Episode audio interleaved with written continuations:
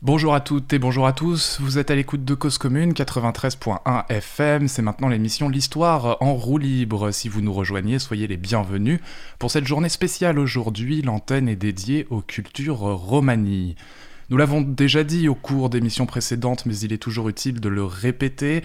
Les Tziganes sont la minorité la plus importante d'Europe. On estime qu'entre 10 et 12 millions de personnes appartenant à ces communautés vivent sur le vieux continent. Rappelons aussi que le terme tzigane regroupe les diverses composantes de ces populations aux histoires et aux géographies différentes, dont la présence est attestée en Europe depuis le XIVe siècle, voire au-delà.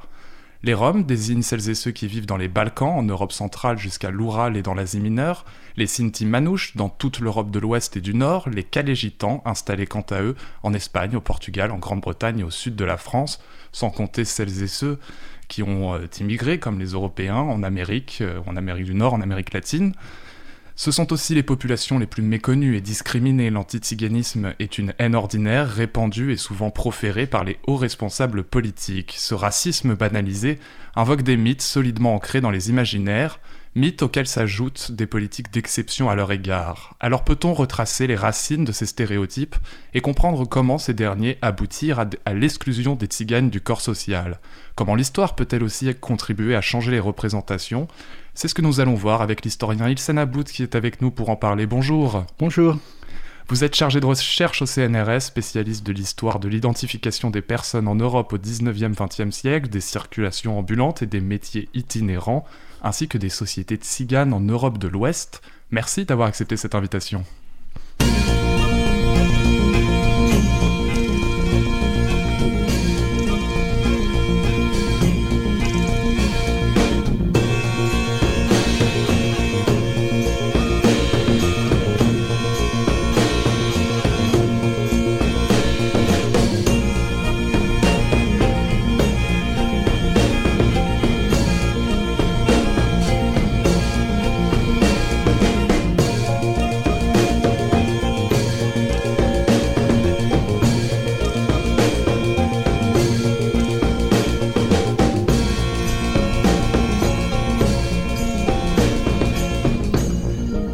Se trouve en ce moment à Grenoble une bande de nomades campés aux portes de la ville sous des tentes bariolées, couchées sur des tentures aux couleurs crues. Les hommes sont vêtus de vestons soutachés et de broderies voyantes auxquelles pendent d'énormes boutons d'argent. Les femmes drapées dans des haillons multicolores reproduisent sans y songer les poses esthétiques de la statuaire antique. Ce sont ces nomades qui parcourent l'Europe sous le nom de romanichels, de bohémiens, de gypsies, de gitani. Il existe d'autres bandes semblables à celle-ci dont le métier est de faire danser les ours. On les nomme les urséries, mais les calderari s'entourent de plus nobles professions que les urséries. Ils travaillent en effet de leurs mains, tandis que les autres ne font rien. Tous viennent plus ou moins directement de la Hongrie, de la Roumanie, des régions danubiennes.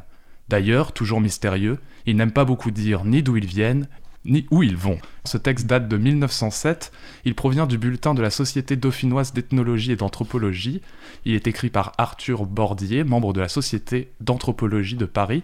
Il scène à bout, ce genre de texte foisonne au 19e, début 20e siècle, aussi bien dans le champ académique que dans la presse, un discours se construit à cette époque empreint de fascination et de rejet envers les communautés de tziganes, Comment expliquer ce processus? Oui, c'est vrai que c'est un texte euh, à la fois euh, original, puisqu'il décrit l'arrivée euh, d'un groupe dans, au début du XXe siècle. Il est en même temps, il est en même temps classique, parce qu'il véhicule toute une tradition savante à la fois fasciné par le sujet, par la description de, de ces univers décrits toujours comme exotiques, euh, et en même temps euh, chargé de cette volonté de, les décrire, d'en comprendre les mœurs, les, les, habitudes, la langue aussi, euh, sans, sans, toutefois, voilà, disons, lever totalement le secret. Parce que autour de la description de ces mondes, Romani, il y a toujours le, le, le, soupçon qu'ils portent en eux une part d'indéfinissable, une part de, de quelque chose qui qui ne serait pas intelligible euh, qui ne correspondrait à aucun repère de la construction des peuples euh, européens ou méditerranéens. Euh, il y a une sorte de, récit de l'exception qu'on relève dès, le XVIIIe siècle et, même un petit peu avant. Et, donc ces savoirs vont, vont se perpétuer de génération en génération de, savants, même s'il y, a quelques exceptions notables dans, l'histoire de ces savoirs. Mais là, on a une description qui montre aussi la tentative pour rationaliser cette connaissance, comprendre qui sont ces personnes selon leurs origines géographiques, selon leur profession. Et en même temps, euh, voilà, ça révèle quelque chose que le savant en question ici n'arrive pas à saisir, c'est-à-dire euh, qui sont ces personnes euh, qu'est-ce qu'elles euh, euh, font exactement dans, ce passage dans une région donnée de, la France. Et en même temps, ça décrit la méconnaissance absolue de cet univers qui existe dans tous les territoires de l'Europe et de la Méditerranée depuis le Moyen Âge, avec ses ancrages, ses modalités de circulation, mais un enracinement profond dans toutes les régions, qu'elles soient de l'Interland, euh, des zones côtières, des grandes villes aussi. Hein. Il faut rappeler que dans toutes les grandes villes européennes, il y a, à l'époque moderne, une rue, un quartier euh, où des Roms, euh, Sinti, Gitans habitent de manière durable, pérenne. Est-ce que cela signifie qu'il y a une bascule entre euh, Moyen Âge, Ancien Régime, où ces populations qu'on appelle bohémiens euh, ne subissaient pas ou moins de discrimination, ou étaient plus intégrées dans le corps social, et qu'ensuite, avec la construction des États-nations la recherche des origines des peuples, va se constituer un, racisme justifié mmh. académiquement Bon, alors là, vous, posez une question très, très complexe parce que ça, ça croise à la fois trois périodes différentes. Et euh, en même temps, voilà, ce, qu'essayent de faire les historiens, c'est d'analyser la particularité des textes euh, réglementaires anti-Zigan, euh, repérer les motifs qui ont présidé au choix de, ces règlements, leurs effets évidemment, mais aussi de contraster les textes euh, d'exclusion avec une réalité sociale et économique. Euh, et euh, les logiques d'une implantation. Et ce que l'on observe, c'est que les, textes réglementaires sont parfois les, effets ou les, traces de quelque chose qui, n'est pas dit, c'est-à-dire une présence constante euh, et, pluriel. Bon, par exemple, euh, euh, on, repère effectivement des traces de réglementation qui limitent les circulations, les, les mariages aussi, et les, les, les, modalités de présentation de soi. Mais en réalité, c'est une manière de réglementer aussi la diversité des peuples dans, dans l'époque moderne. Donc le texte, les, les, textes que vous citez là, ils datent de... Bah, ils datent de, de l'époque moderne, des, des, 15e, 17e siècle, où on voit en fait que euh, les, euh, les migrants euh, venus de l'Empire byzantin qui s'est effondré sous la pression ottomane, engendrent une multitude de migrations, Rome, vers l'ouest de la Méditerranée et le nord de l'Europe. Et issus de, de, de, de, ce monde grec et évidemment catholique, ils, ils sont décrits comme ayant ces rites grecs.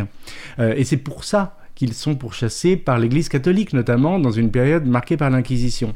Donc vous voyez que, en fait, euh, la description de textes euh, canoniques anti-Zigan de l'époque moderne peuvent être vus aussi comme une manière de réguler ces migrations euh, et aussi de les absorber d'une certaine manière, parce qu'en condamnant les rites grecs, on force à la catholicisation dans un sens, et en Espagne, on voit bien que cela n'a pas fonctionné de fait, puisque la communauté gitane s'est implantée dans toutes les grandes villes euh, de, la côte euh, orientale de l'Espagne et dans tout, dans tout le pays. Mais alors, quels sont les, ressorts euh, à la fin du 19e siècle de, de la presse, de, ces scientifiques mm. On est, donc, comme, comme on le racontait dans le développement des États-nations, qui vont construire un eux et un nous, euh, ce mm. étant les tziganes, différents, inassimilables mm. du, peuple français. Oui, alors il y a un processus qui est difficile à décrire euh, en quelques mots, mais en même temps euh, qui, est, le sujet de, nombreux travaux. On décrit pour la fin de l'époque moderne la présence des, traces, de compagnies de bohémiens qui circulaient dans toute l'Europe, qui étaient en relation étroite avec les seigneuries euh, locales. À partir d'un certain moment, à la fin du XVIIe siècle, pardon, euh, il y a un démantèlement des compagnies militaires de bohémiens. Donc c'est le premier, le premier, la première marque d'une volonté de d'assimiler voilà des groupes militaires mercenaires qui étaient au service des seigneuries locales. Donc le processus d'unification nationale et de l'armée au XVIIIe siècle va aboutir à cette discrimination spécifique des compagnies militaires. Mais entre le 18e et la moitié du 19e siècle, on a un enracinement profond avec toutes les mutations économiques et sociales euh, de, l'Europe dans, de multiples territoires. Et ça serait intéressant de revenir, si vous voulez, sur la manière dont cette implantation, cet ancrage euh, se produit. Il se produit par euh, plusieurs phénomènes. D'abord la spécialisation dans certains métiers, métier de l'itinérance, métier du spectacle, euh, mais aussi l'aide euh, à la personne en quelque sorte, si on peut dire, avec un artisanat local spécialisé. Vous voyez par exemple les vanniers, mmh. en fait il faut voir, euh, aujourd'hui ça nous paraît une profession un peu exotique, un peu étrange, mais la vannerie c'est tout ce qui permet de contenir. Donc c'est un outil, la vannerie, indispensable pour toutes les récoltes agricoles, euh, qui est la principale activité économique jusqu'à la moitié du 19e siècle, euh, et donc, dont on a besoin. De même, le, travail sur la paille permet de travailler les chaises, les chaises indispensables, notamment dans les lieux de culte ou dans les, lieux où se réunissent de nombreuses personnes. Donc on, voit là des métiers en fait qui, jouent un rôle économique, mais qui sont la trace aussi d'un ancrage profond. Alors qu'est-ce qui se passe au 19e siècle? Qu'on pourrait appeler un processus de séparation. C'est-à-dire que le, phénomène de, fusion dans l'État-nation euh, en construction va provoquer des formes d'assimilation de euh, rejet des minorités, d'absorption euh, de, franges marginales de la population, euh, de destruction aussi de, formes culturelles locales, d'abolition des, langues notamment. On va, on va voir que des langues dominantes voilà, vont, vont marquer la construction des États-nations. Mais pour une raison qui est, qui est complexe à expliquer, cette, cette minorité va être la cible de multiples euh, descriptions négatives et leur caractère inassimilable à l'État-nation va être déclaré euh, artificiellement euh, dès la deuxième moitié du 19e siècle par de multiples travaux voilà, qui vont avoir comme objectif de définir leur étrangeté fondamentale et irréductible. Il y a un lien avec euh, le développement aussi de l'empire colonial, où les, populations colonisées vont subir euh, plus ou moins la même discrimination, enfin, cette étude ethnographique. Euh. Oui, oui, bien sûr, c'est vrai que la colonisation du monde par le monde occidental, qui se renforce profondément au 19e siècle, va aboutir à des formes aussi de description des races sous, sous, un angle de, de l'anthropologie raciale, donc il va éclairer les méthodes de la colonisation. Donc pour mieux conquérir, dominer, occuper, on va décrire la spécificité euh, raciale et l'infériorité euh, supposée euh, des, communautés. Et c'est vrai qu'il y a un, passage un peu étrange et, curieux qui décrit les bohémiens ou les romanichels comme une forme de race étrangère à l'intérieur des, pays européens, une sorte d'exotisme à portée de main. Et d'ailleurs les motifs de la description des peuples coloniaux va servir parfois, euh, lorsqu'on appelle par exemple les bohémiens comme des noirs, euh, à décrire euh, les, populations romanies en Europe. Et euh, donc, euh, bah, comme vous l'avez très bien expliqué, euh, les, travaux d'historiens, dont les vôtres, vous retournez ces textes pour tordre le cou aux stéréotypes de peuples par essence nommables, vagabonds ou errants. ces textes scientifiques, donc, comme vous le disiez, montrent des mobilités de travail, de circulation. en d'autres termes, les tziganes sont parmi des milliers de travailleurs ambulants qui sillonnent l'Europe à cette période. On a cette image un mm. peu de, paysans fixes euh, ou d'industries qui se mettent en place, alors qu'en réalité, il y a encore beaucoup de circulation. Oui, oui, bien sûr. Euh, c'est vrai que c'est une autre, euh, une autre image de l'Europe. on, peut prendre l'image, bien sûr, des, des, organismes urbanisés, industriels, d'une transition d'une économie rurale à une économie industrielle qui serait marquée par l'exode rural de paysans qui quitteraient leur campagne éternelle pour les quartiers ouvriers des villes, mais ça c'est une description. Il y a une autre description dans laquelle l'itinérance, les métiers saisonniers, ambulants, restent, restent dominants. Moi, j'aime beaucoup l'exemple du, texte de Dublin à Berlin Alexanderplatz qui décrit justement ce monde des petits marchands, des, marchands d'objets euh, dans, les rues de Berlin euh, dans, les, dans les années 20, euh, au, tournant des années 30. Et en fait, c'est la trace d'un monde qui existe encore de manière très importante. Hein, il ne faut pas oublier que jusque dans les années 30, il n'y a pas d'automobile donc de manière euh, courante. On a besoin de chevaux. On, a besoin de chevaux, ça, ça, ça entraîne toute une série de, métiers, euh, du cheval, de la traction ou, des, euh, des véhicules. Et en même temps, ça veut dire que les marchandises sont transportées par les hommes. Euh, et ces marchandises, ces inventions aussi, et ces spectacles, et ces, ces, éléments culturels sont apportés par des, par des hommes, par des compagnies, euh, des compagnies qui peuvent être modestes, mais des compagnies qui peuvent être très importantes. Euh, Bordier, que vous citez tout à l'heure, il, il, parle d'un groupe de 100, 150 personnes qui circulent à travers l'Europe et qui rend des services ou exercent ces professions de manière courante. Et on a d'ailleurs des descriptions donc derrière ces textes savants, on a des descriptions précises de groupes nommément désignés, euh, de familles, compagnies, d'entreprises en réalité, euh, qui ont une grande reconnaissance et dont, les travaux sont reconnus et, désirés par les consommateurs. Alors pourquoi ce stigmate de vagabond et d'errance? Comment euh, expliquer les origines d'une xénophobie particulière C'est très compliqué, euh, mais euh, cette xénophobie est utile. Elle est utile parce qu'elle permet de conforter les piliers de l'État-nation. Les piliers de l'État-nation, c'est l'attachement à la patrie, euh, c'est euh, l'adhésion au modèle des droits civiques, des droits sociaux, euh, c'est l'adhésion aux projets militaristes et coloniaux notamment. c'est ces multiples adhésions qui font le consensus de l'État-nation.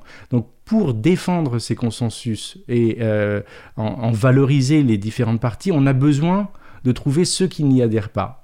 Ceux qui n'y adhèrent pas sont désignés comme les ennemis, comme euh, euh, les, éléments nuisibles asociaux euh, qu'il faut dénoncer et persécuter. Et cette persécution, en, fait, elle est le miroir d'un processus d'inclusion. Malheureusement, c'est l'histoire de notre monde.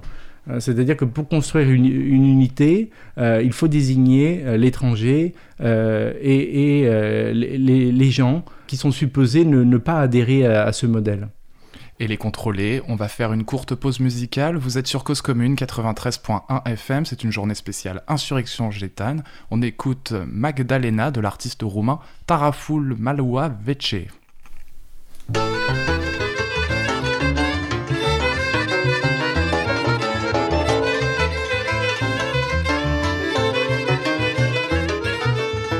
Magdalena, fata mea, artistă de cinema Magdalena, Magdalena.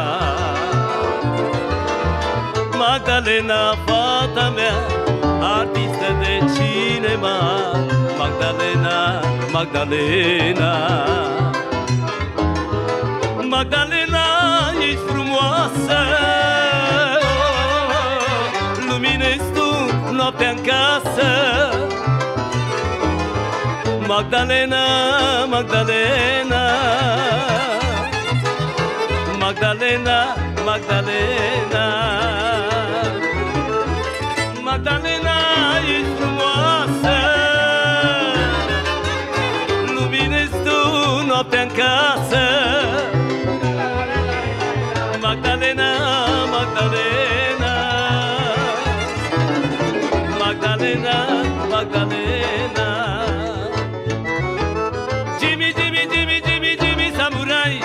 Să mai dai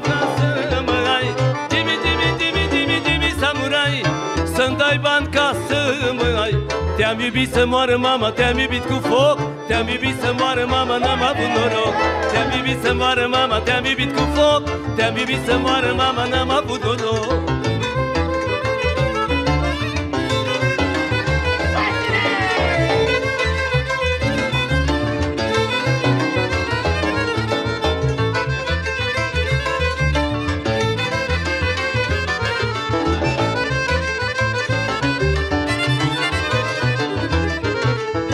aseară am fost în grădină Și m-a mușcat-o albină. Magdalena, Magdalena. Și aseară am fost în grădină Și m-a mușcat-o albină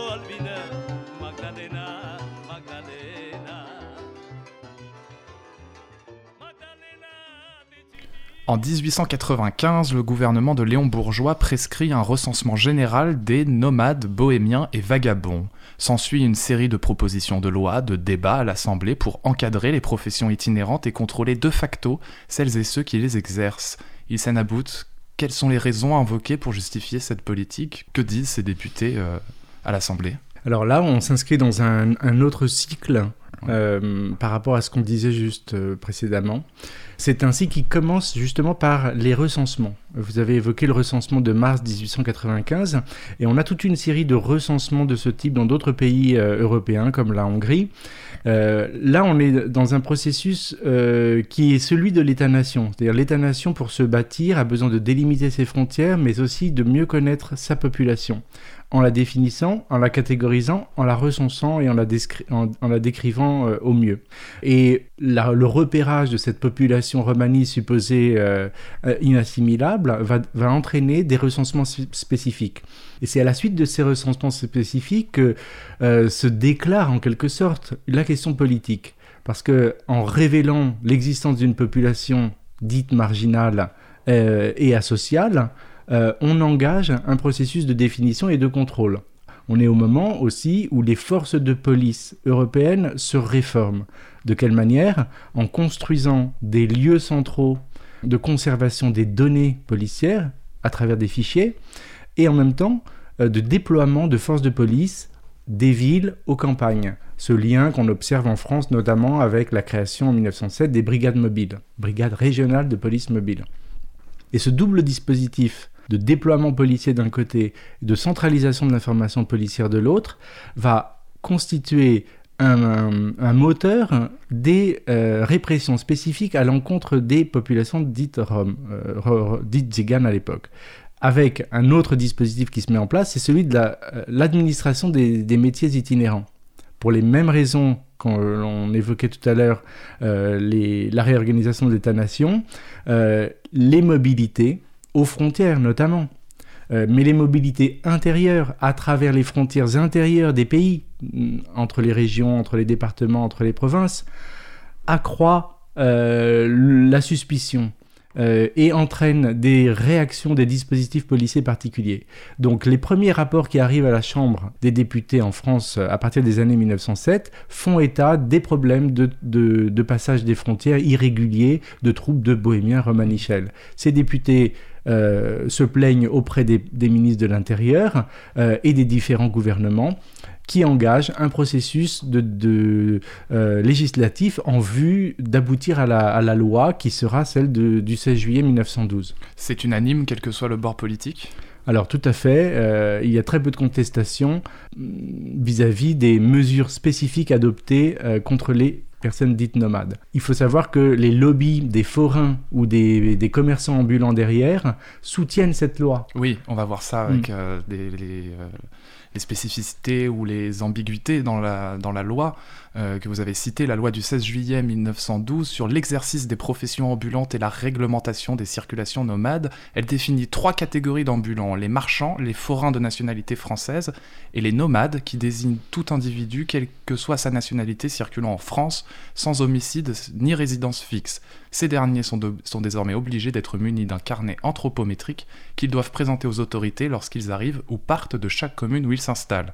C'est tout à fait ça et euh, c'est un dispositif unique en Europe. Euh, il faut savoir que déjà en Allemagne, euh, on a un système de, disons, de fichage très précis des individus dits Zigeuner, notamment en Bavière à partir de la fin du 19e siècle. Mais la France est pionnière dans l'établissement d'un système national de contrôle.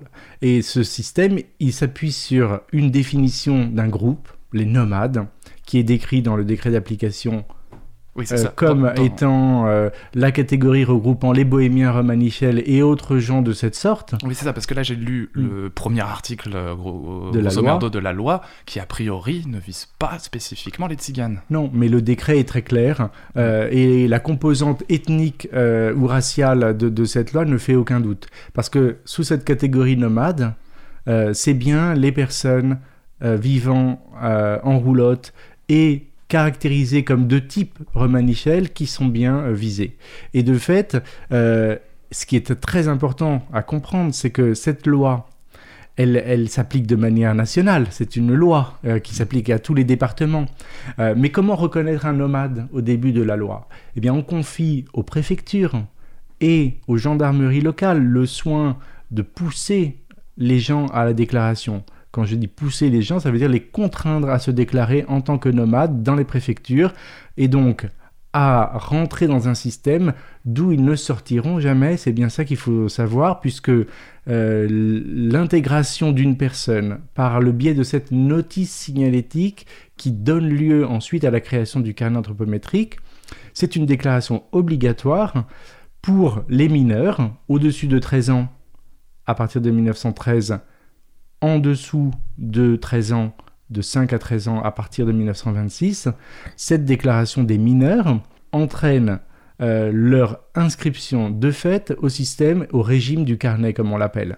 Ça veut dire que toute... Donc euh, dès votre naissance, vous êtes assigné à avoir ça. ce carnet, Oui. Enfin, à, à- à être contrôlé euh, Exactement. toute votre vie. C'est-à-dire que euh, Vous vous, ne pouvez êtes- pas en sortir. vous devenez nomade parce que vos parents Ouais, sont nomades. Parce que en général, euh, les enfants restent avec leurs parents. Donc, lorsqu'ils atteignent l'âge requis, ils doivent être inscrits individuellement dans ce système, aussi collectivement à travers des carnets collectifs qui sont l'autre volet de, de la loi. Et par ailleurs, ce qu'il faut noter, c'est que ce carnet anthropométrique n'est pas juste un document d'identité comme un autre. Alors justement, c'était ma question. euh, Qu'est-ce qu'un carnet anthropométrique?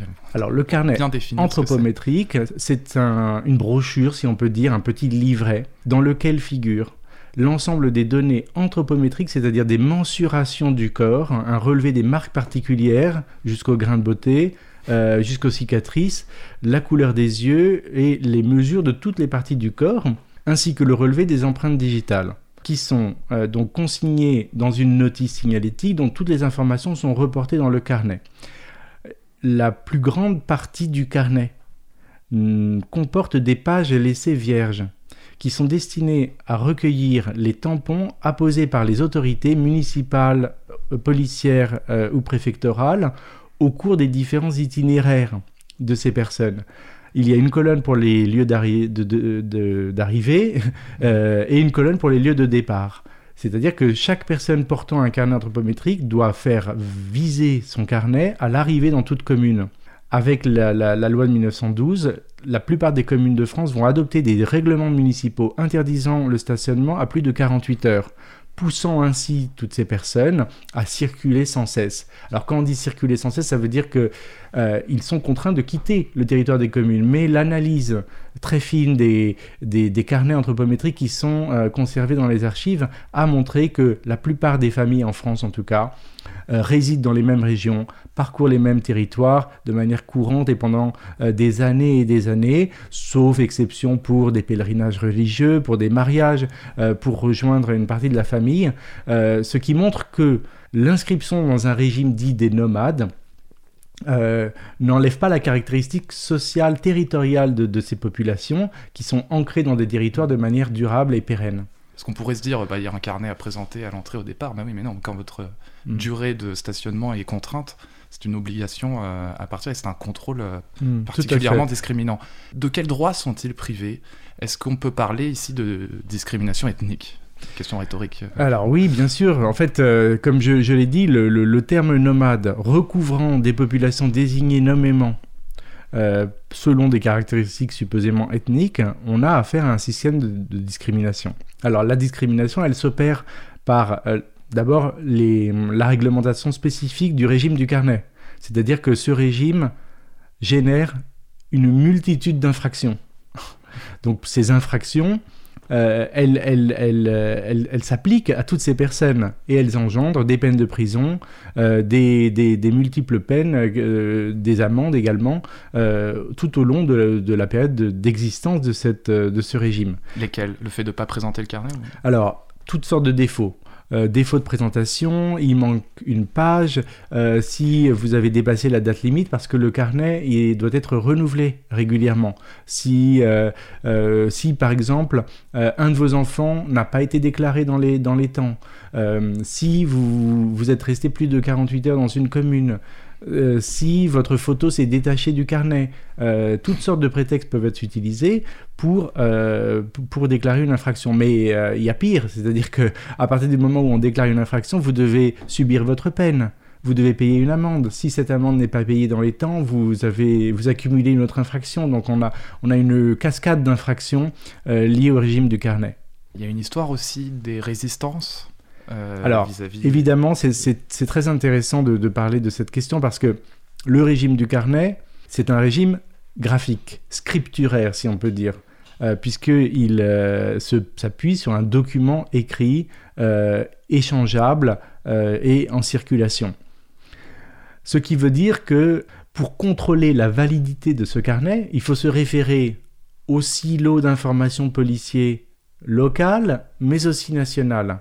Et dans ce fil, dans ce réseau d'informations, il y a des manques. Évidemment, il y a des manques puisque on ne peut pas euh, contrôler euh, une personne dans un lieu donné euh, en sachant son statut au regard de la loi dont les informations voilà, sont contenues dans des fichiers situés à distance.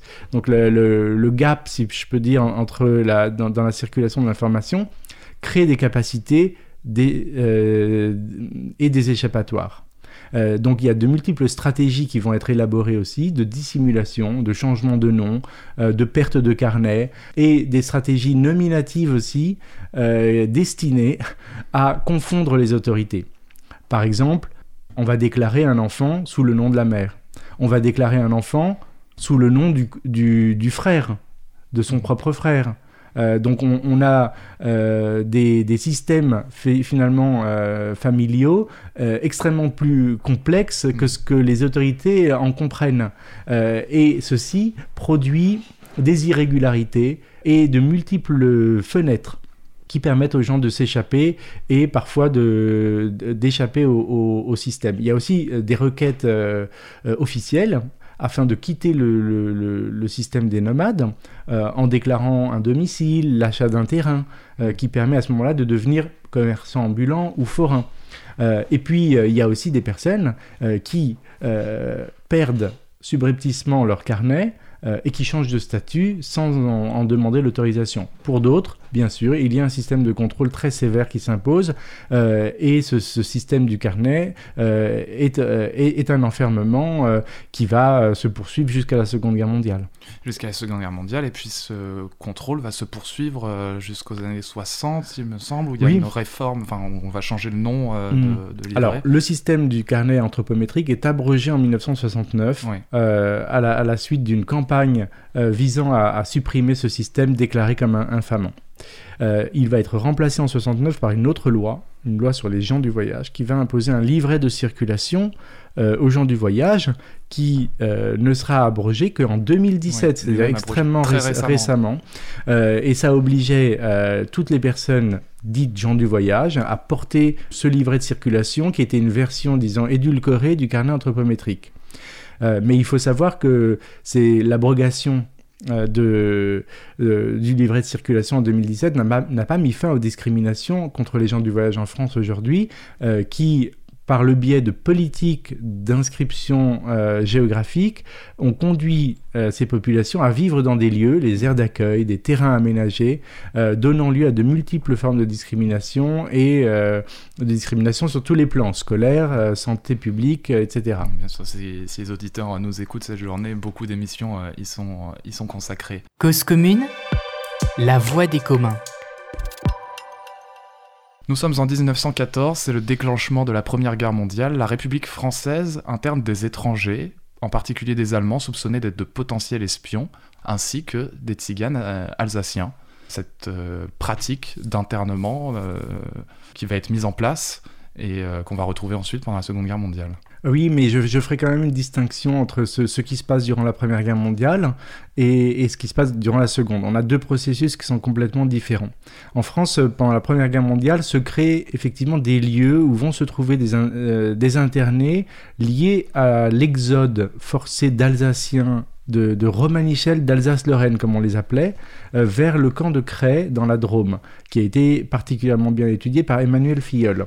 Et euh, dans, ce camp se retrouvent euh, 100 à 200 personnes, euh, disons, immobilisées, euh, déplacées de la zone frontière et des zones de, guerre, parce que soupçonnées effectivement euh, d'être des espions ou soupçonnées de gêner les mobilités de troupes. on a aussi vers Bordeaux des, des lieux où sont enfermés des, des, des Roms dits venus d'Autriche-Hongrie.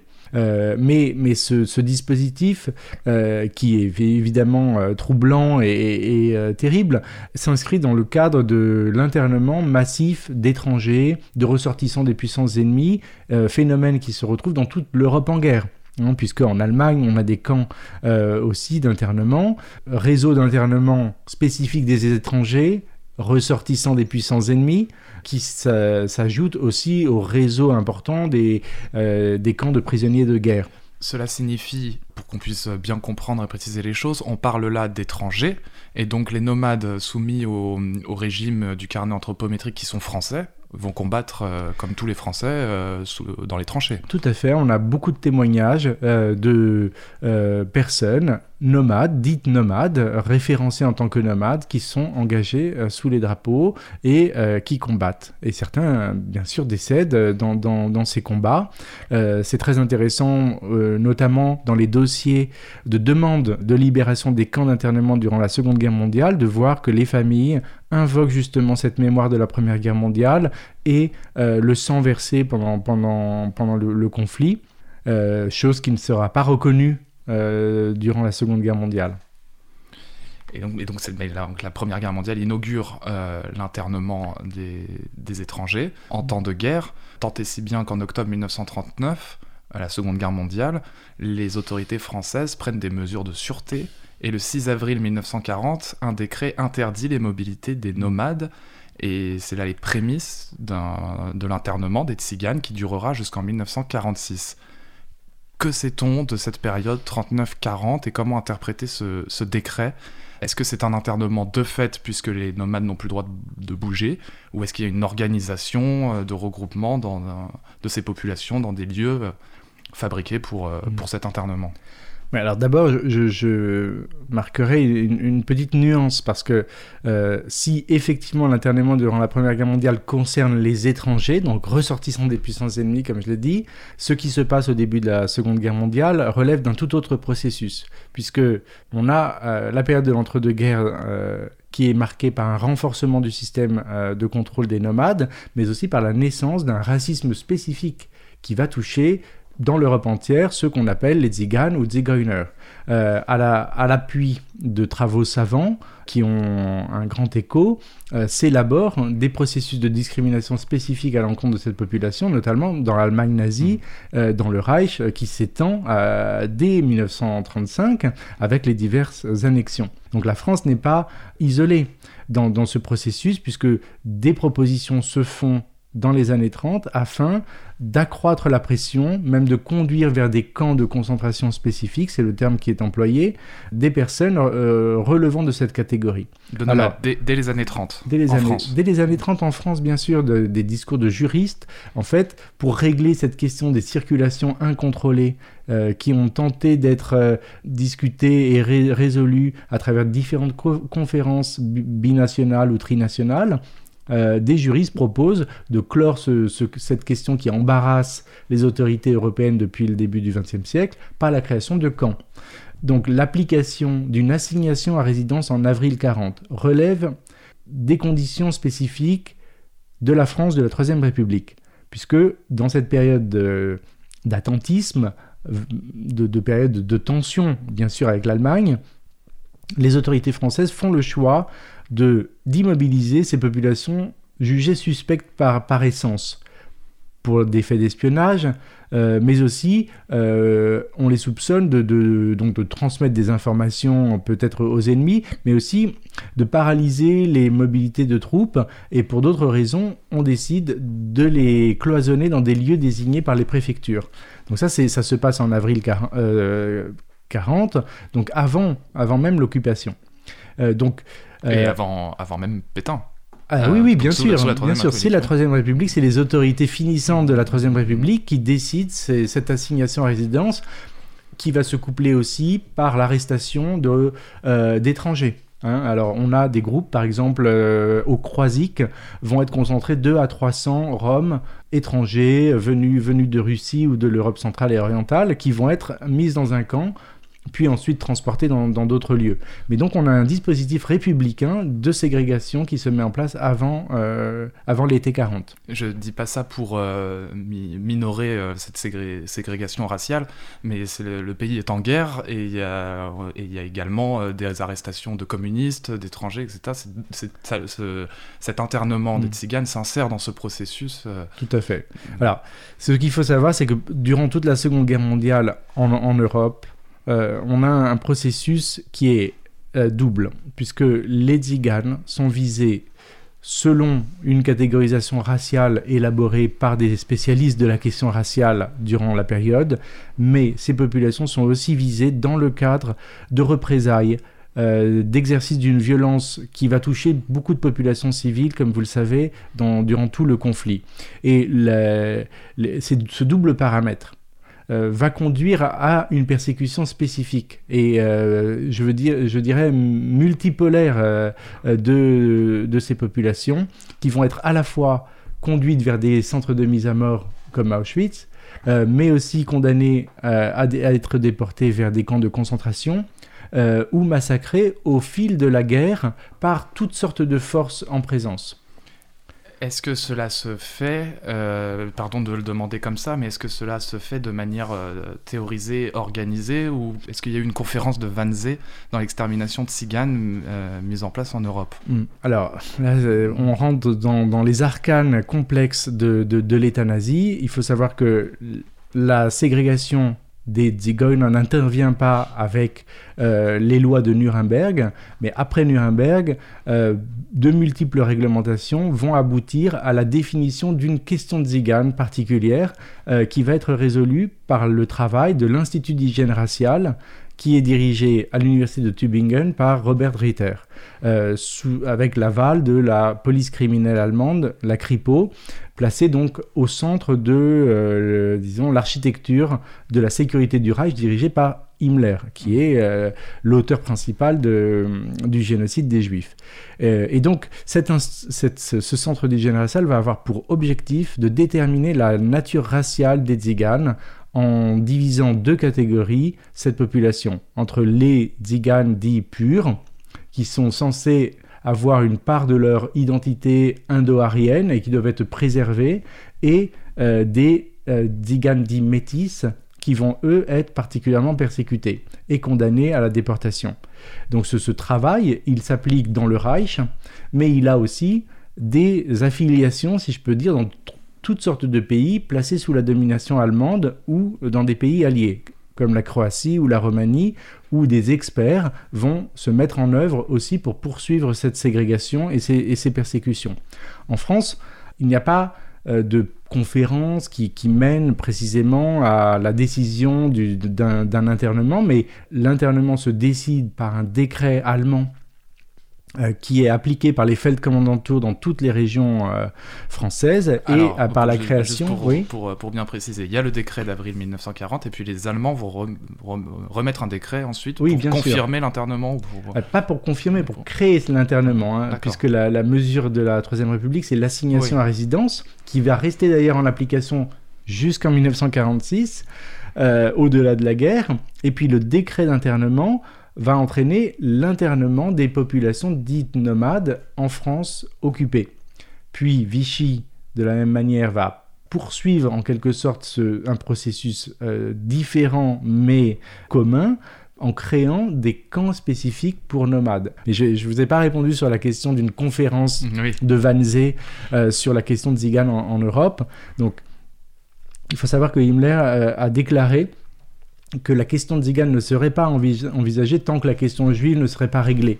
Euh, ce qui explique aussi euh, le décalage dans le temps des mesures anti-Zigan qui sont décidées dans, le Reich et donc dans le reste de l'Europe. Donc on a un processus qui se fait par étapes. D'abord, dès 33, la création de camps spécifiques pour les Tziganes. Euh, à partir de 38, un décret de sécurité spécifique. En mai 1940, un décret imposant le, transport des Tziganes vers le gouvernement général de Pologne, euh, entraînant la ghettoisation de, de- nombreux euh, Roms et Sinti euh, du Reich. Puis, en décembre 42, il y a une circulaire spécifique qui précise les conditions dans lesquelles l'ensemble des Tziganes désignés au vu des analyses raciales dans le camp d'Auschwitz, euh, le, camp spécifique des Tziganes d'Auschwitz, et la stérilisation de toutes ces personnes. Donc on a une mesure là en décembre 42 qui est très clairement euh, la première marche d'un processus génocidaire qui va être appliqué en 43 et 44 dans l'ensemble du Reich et de manière autonome par d'autres pays, euh, en Roumanie ou en Croatie notamment, causant euh, la mort du- d'une grande partie des, des victimes de ce, de ce génocide.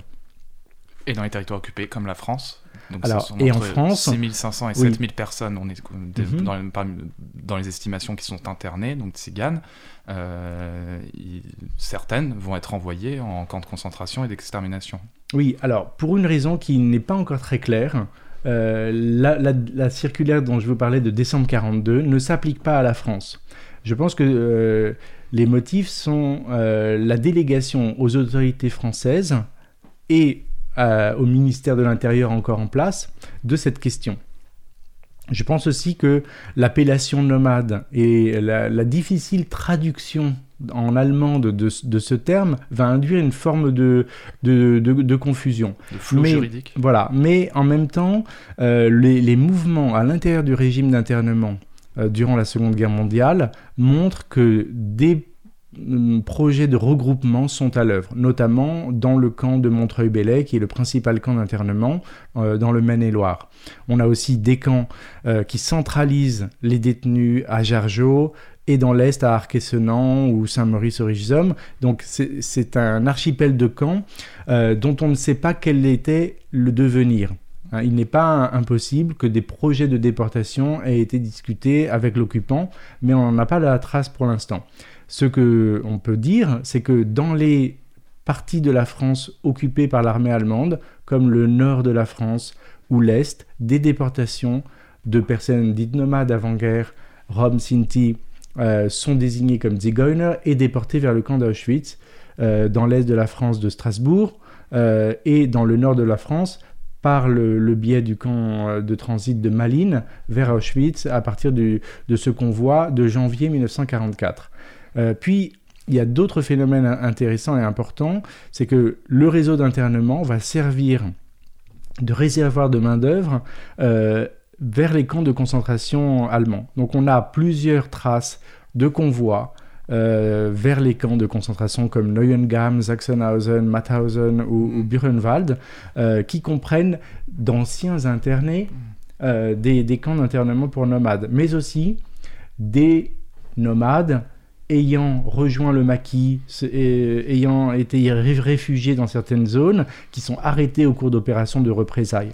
Et Puis oui, on- oui. on, on parlait de, des résistances, euh, de l'histoire des résistances Mhm. vis-à-vis du papier anthropométrique. Il y a aussi une histoire de résistance, euh, Oui, euh, de résistants tziganes qui ont pris part euh, au, au maquis. Le- L'exemple, enfin l'exemple, le personnage le plus connu n'est autre que Raymond Gurem, et qui a pris part à la, à la résistance. différentes actions, bien sûr. Et il y en a d'autres donc qui, se, Mhm. qui se sont échappés de ces camps d'internement. Tout à fait. Alors, euh, le sujet est, en train d'être étudié de manière très très précise par, par Lise Foineau notamment et, et Valentin Merlin qui font un travail incroyable de repérage de ces, euh, de, de ces actes de résistance et en même temps de leurs euh, de leurs causes et de leurs conséquences. Les causes, effectivement, c'est une sorte de résistance au système de, de persécution des nomades en France, à l'internement. On a des évadés, par exemple, euh, des évadés des camps qui se retrouvent dans la résistance, qui sont arrêtés puis déportés. Ça, c'est plusieurs cas le, montrent. Euh, et puis, euh, donc c'est le cas de Raymond Gurem. Euh, donc Raymond s'est évadé du camp de Lina Montlhéry, a rejoint sa famille à Montreuil-Bellay pour leur apporter de la nourriture à travers, euh, à travers les barbelés. Euh, il est repéré par les gardiens, puis il s'en- il s'échappe, euh, il parcourt la France dans, tous les sens et dans la plus grande détresse et solitude, puis rejoint des groupes de, partisans afin de, de- de lutter contre l'Allemagne. Effectivement, ça c'est un parcours tout à fait particulier. Il il s'évade de multiples institutions où on essaye de l'enfermer. Mais il y a une cartographie des résistances euh, en France euh, des nomades qui restent, à- qui restent à mener. Un champ de recherche euh, qui est en cours Oui. pour de futurs historiens et historiennes qui s'y intéresseraient. Comment expliquer ou comment explique-t-on que ces internements aient duré jusqu'en 1946, soit presque deux ans après la libération du territoire? Oui, c'est une question euh, aussi difficile parce que euh, on n'arrive pas à croire que euh, en mai 1946, alors que le reste de la France pense au beau jour et, à la reprise de, la vie normale, il y a encore des, personnes françaises dans, des camps. Alors ça s'explique par, par le fait que le régime d'internement décidé donc en octobre 40, est placé sous l'autorité des préfectures. Les préfectures, ce sont les mêmes organismes administratifs qui ont la charge du contrôle des nomades. Et euh, compte tenu du fait que le, le régime des nomades de 1912 n'est pas supprimé euh, à l'avènement du gouvernement provisoire de la République française en 1944, euh, La loi s'applique. la loi s'applique. Et donc les préfets qui sont remis en place, les fonctionnaires qui ont d'ailleurs été parfois les mêmes qui exerçaient le contrôle des nomades pendant la Seconde Guerre mondiale, restent en activité après l'été 44 et donc poursuivent leurs activités. Alors il y a aussi un autre phénomène important, c'est que les camps d'internement pour nomades, eh bien ils sont très utiles au lendemain de la guerre pour enfermer les prisonniers de guerre allemands, euh, les personnes accusées de collaboration. Donc euh, Ces gens-là vont cohabiter dans les premiers mois 45-46 avec Oui, des... Absolument, euh, c'est le cas notamment à Jargeau euh, et dans d'autres camps qui se mettent en place, qui, qui sont en fait les, les restes du réseau d'internement très important et dont on ne va pas parler aujourd'hui parce que c'est encore une autre question, mais il y a une- un archipel de, de camps d'internement en France qui demeurent en activité après la guerre. Et dans certains, demeurent encore des nomades qui ne sont pas libérés. Les préfets estiment qu'ils sont une source de nuisance, une source d'insécurité, ils les, gardent et ils les libèrent au compte-gouttes sur preuve de résidence, de soutien, d'activité professionnelle. Donc on a des gens qui sont euh, assignés à résidence en avril 40 et qui ne sont libérés qu'en mai 1946, après pratiquement six ans euh, d'enfermement. Évidemment, leurs conditions de santé, leurs conditions économiques sont désastreuses euh, et cette souffrance va, va avoir des conséquences euh, très importantes sur le long terme.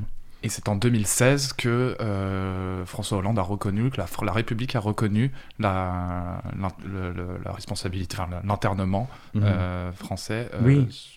Sous la, enfin, Oui, bien la sûr. euh, responsabilité française dans l'internement. C'est vrai, vous, vous l'avez dit d'une phrase, et c'est en 2016 que le président de la République reconnaît cette responsabilité.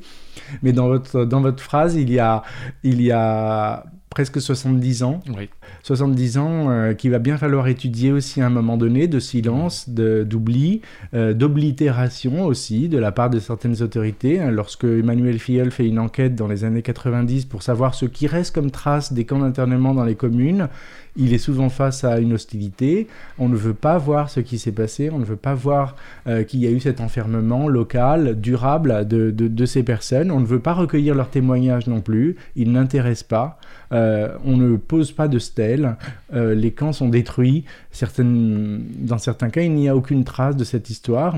Et il, faut, il faudra le, le patient travail d'historien, de, de, de découvreur de cette hi- histoire pour, pour faire ressurgir une histoire qui a concerné presque 7000 personnes internées, euh, mais plusieurs milliers d'autres assignés à résidence pendant toute la guerre, et aussi de multiples déportés qui n'étaient ni, ni internés ni assignés, mais qui ont souffert de persécutions euh, durant, durant la guerre. Oui, un silence euh, dans la mémoire collective. Oui, euh, bon après, euh, je ne mi- minimise pas euh, ce qui s'est joué en 2016. C'est vrai que le fruit de, l'activité d'association et de groupement a, fait en sorte que cette, question soit portée aussi au- auprès du président de la République, qui, a prononcé un discours très fort, très, courageux, où il y avait une reconnaissance de responsabilité, évidemment, la reconnaissance de, cette misère, de ce sort qui avait été réservé. En même temps, moi-même, d'autres, euh, nous sommes restés euh, aussi euh, gênés par euh, l'absence de précision dans la question des responsabilités. Parce que la responsabilité reconnue de la France ne précise pas quelle responsabilité et quelles conséquences, et notamment l'ensemble des préjudices. C'est-à-dire que qui dit responsabilité dit normalement reconnaissance des faits ayant euh, été euh, sous la responsabilité de, de- de tel ou tel. Donc, quels sont les faits? Est-ce que c'est la décision d'interner? Est-ce que c'est le maintien euh, dans l'internement? Est-ce que c'est la privation de liberté uniquement? Ou bien est-ce que c'est euh, l'ensemble des autres préjudices sur la santé, sur la scolarité, sur euh, la, la reconnaissance des défunts? Je pointe cette question parce qu'elle est centrale. Plusieurs centaines de, de personnes vont décéder dans, Dans les camps d'internement. Du fait d'ailleurs des conditions d'internement, évidemment. Oui. Euh, De sous-nutrition, de... Exactement. Où sont ces tombes? Euh, il, il n'y a pas d'état des, des lieux, les, les familles ne savent pas parfois où ont été enterrés leurs, proches. Il y a des euh, témoignages très clairs qui font euh, trace de, de- de placement d'enfants. Des, des- des enfants ont été séparés de leur famille, placés à l'assistance publique. C'est une question qui n'a jamais été vraiment étudiée. Et puis, euh, il y a aussi, évidemment, toutes les souffrances liées à l'internement. C'est-à-dire la privation de nourriture, la privation, euh, les coups et blessures. hein. Il y a certaines traces qui montrent que euh, les gens étaient battus, emprisonnés, soumis à, des, régimes très, durs de surveillance, de contrôle. Et ces questions euh, sont, en, enfin, d'actualité, puisque récemment, euh, je crois que c'était en octobre 2020, que le Conseil d'État a été saisi par une ancienne internée, euh, avec sa famille et ses soutiens, pour une demande d'indemnisation des victimes de spoliation durant la Seconde Guerre mondiale. La commission d'indemnisation des victimes de cette guerre avait considéré que ce n'était pas dans son champ de compétences d'indemniser cette, cette victime, et les juges du Conseil euh, d'État ont confirmé cette décision, ou du moins ont dit que ça ne fait pas non plus partie de notre champ de compétences. Oui, bien sûr, c'est- c'est leur réponse à juste titre, puisque d'abord les, fonctionnaires du, Conseil d'État euh, euh, n'ont pas vocation à induire des, processus de compensation particuliers. Ils peuvent donner des avis, mais c'est- c'est un avis qui n'est pas forcément suivi. Ils il soulignent que la commission d'indemnisation qui existe aujourd'hui des victimes des persécutions antisémites euh, ne couvre pas le champ des spoliations euh, ayant visé les personnes dites nomades durant la guerre. À juste titre, puisque c'est la CIVS, comme on l'appelle, qui est la résultante du- des travaux de la mission Matteoli, euh, a, a couvert la question des, des droits, des biens spoliés durant les, les, les actions antisémites durant la guerre. Donc leur périmètre est limité à cette population, si je peux dire. Et donc là, on part de rien juridiquement. Oui, c'est-à-dire que le fait même qu'il y ait eu spoliation des personnes dites nomades durant la guerre n'est pas reconnu. Alors, c'est un travail que, que je mène d'ailleurs avec d'autres en ce moment. Et il faut arriver à définir ce qu'est la spoliation. Euh, et euh, il est très intéressant de constater que cette spoliation, en fait, elle, elle est à multiples étages. C'est-à-dire que les autorités françaises ont saisi les biens des internés lors de l'assignation lors de l'internement. Parfois, les biens ont été liquidés, envoyés à droite ou à gauche, vendus à des personnes privées euh, lorsqu'ils étaient consignés ou relevés. Puis, les personnes internées qui n'étaient pas soumises à un régime concentrationnaire de privation de tous leurs biens à l'arrivée dans les camps, donc ils pouvaient conserver de l'argent avec eux, se sont vus spoliés progressivement tout au cours de l'internement, euh, amendés parfois. hein. On trouve des documents justement qui montrent que il y a eu des, des, des bris, des débris dans, les, les camps, euh, peut-être à la suite de formes d'insurrection ou de révolte. Les désinternés doivent payer pour la réparation. Donc on a une forme de, euh, de raquette en fait qui est, qui est, qui est euh, perpétrée tout au long de, cette période d'internement. Et sans parler d'épisodes tragiques et en même temps symboliques comme par exemple les chiens des internés du camp de Coudrecieux qui sont euh, condamnés à être euh, euh, euh, par les autorités parce qu'ils coûtent cher. Donc on, on a là plusieurs gammes de privation, de dépossession qui peut-être euh, ne peuvent pas être re- euh, désignées comme une forme de spoliation parce que la, spoliation, dans le sens du terme qui été utilisé pour les Juifs de France, c'est un système, euh, disons, délibéré de spoliation de tous les biens de personnes destinées à être déportées. Là, on a un processus qui est un peu différent. Donc, dépossession généralisée, euh, préjudice euh, élargi, toutes sortes de termes vont pouvoir être définis, mais c'est une recherche qui est en cours et qui n'est pas terminée. Et que vous menez euh, actuellement et qui euh, annonce donc d'autres, euh, enfin de, de prochaines publications et euh, de prochaines avancées, on l'espère. On l'espère. Merci beaucoup Ilsan About d'avoir été avec, d'avoir accepté cette invitation. C'était l'émission L'Histoire en roue libre sur Cause Commune 93.1 FM. C'est la journée spéciale insurrection gitane, une journée consacrée à l'antenne aux cultures romanies le 15 mai 2021.